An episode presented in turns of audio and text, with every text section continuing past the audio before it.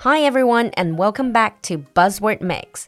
欢迎回到我们的迷你双语板块新词特饮，短短几分钟，让不同段位的你掌握最新最地道的英文谈资。In today's buzzword mix, our buzzword is mompreneur. While you might find this word unfamiliar, I'm sure you've met them before. First of all, let's take this word apart. Mompreneur is a made up word, a combination of mom and entrepreneur. And everyone knows mom. Entrepreneur is someone who starts, runs, or owns a business. 今天的新词 mompreneur 前一半是 mom，后一半是 entrepreneur，就是我们说的创业者或者企业家。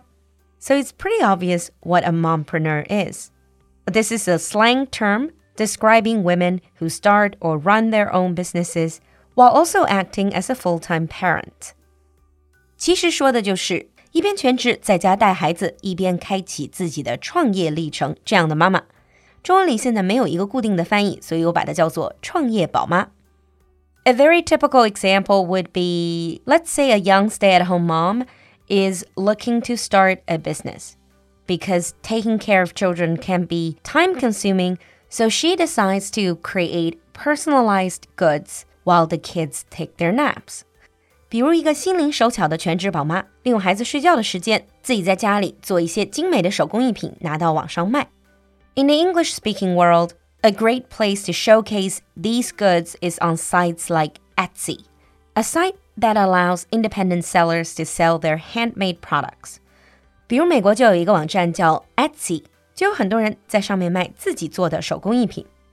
In the Chinese context, we have things like Taobao stores or WeChat business, also referred to as micro business sometimes, and they allow sales of a wide range of products. 那在中国，像淘宝店或者微商这样的概念，大家都不会陌生。微商 is a Chinese idea. There's not a set translation right now. You can call it WeChat business or Perhaps a more fitting term would be micro business because they allow individuals to become entrepreneurs. Since most of the work is done online with a flexible schedule, this arrangement makes a lot of sense for the mother because she needs a schedule that works around being a full time parent. For mompreneurs, because of family obligations, they have to balance the requirements of running a business with the demands of raising their children. They may do the bulk of their work when their kids do not require as much attention, such as when they're at school or when they're napping. So far, the idea sounds pretty straightforward. So, how do people feel about the term mompreneur? This word has only been around for 20 years or so. To some people, female entrepreneurs especially those that are balancing work and family obligations, are a rising trend and a sign that the startup space is becoming more egalitarian and inclusive. 很多人都觉得，现在我们能看到更多的女性创业者，包括这些创业宝妈，这是一个好势头，证明创业空间现在变得更加 egalitarian，so more equal，更加平等，更加包容，inclusive。At the same time, However, the term mompreneur may be seen as derogatory, so quite negative, towards mothers who are business owners. Some women don't really like this word. They argue that there is no male equivalent of the concept. If a dad starts up a business, then he is just an entrepreneur. So why should moms be called mompreneurs? 出了 mompreneur 这个词之后，有些女性就很反感， 会觉得说，如果是一个爸爸创业，就不会有专门的一个词定义他们。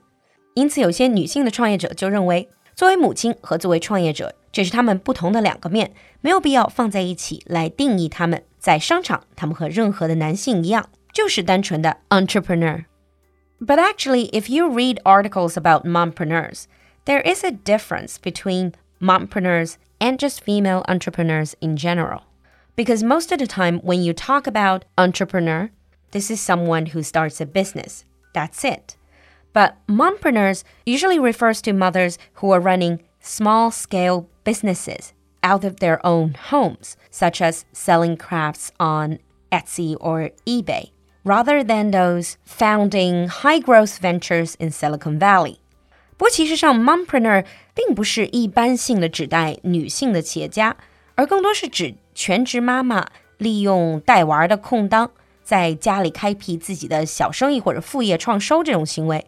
这也是目前不少文化中全职妈妈生活方式中的一个新风潮。比如我自己的朋友圈就能看见很多这样的 mompreneur。Whether you like this term or not, it's up to you to decide. Now let's move on to sample sentences.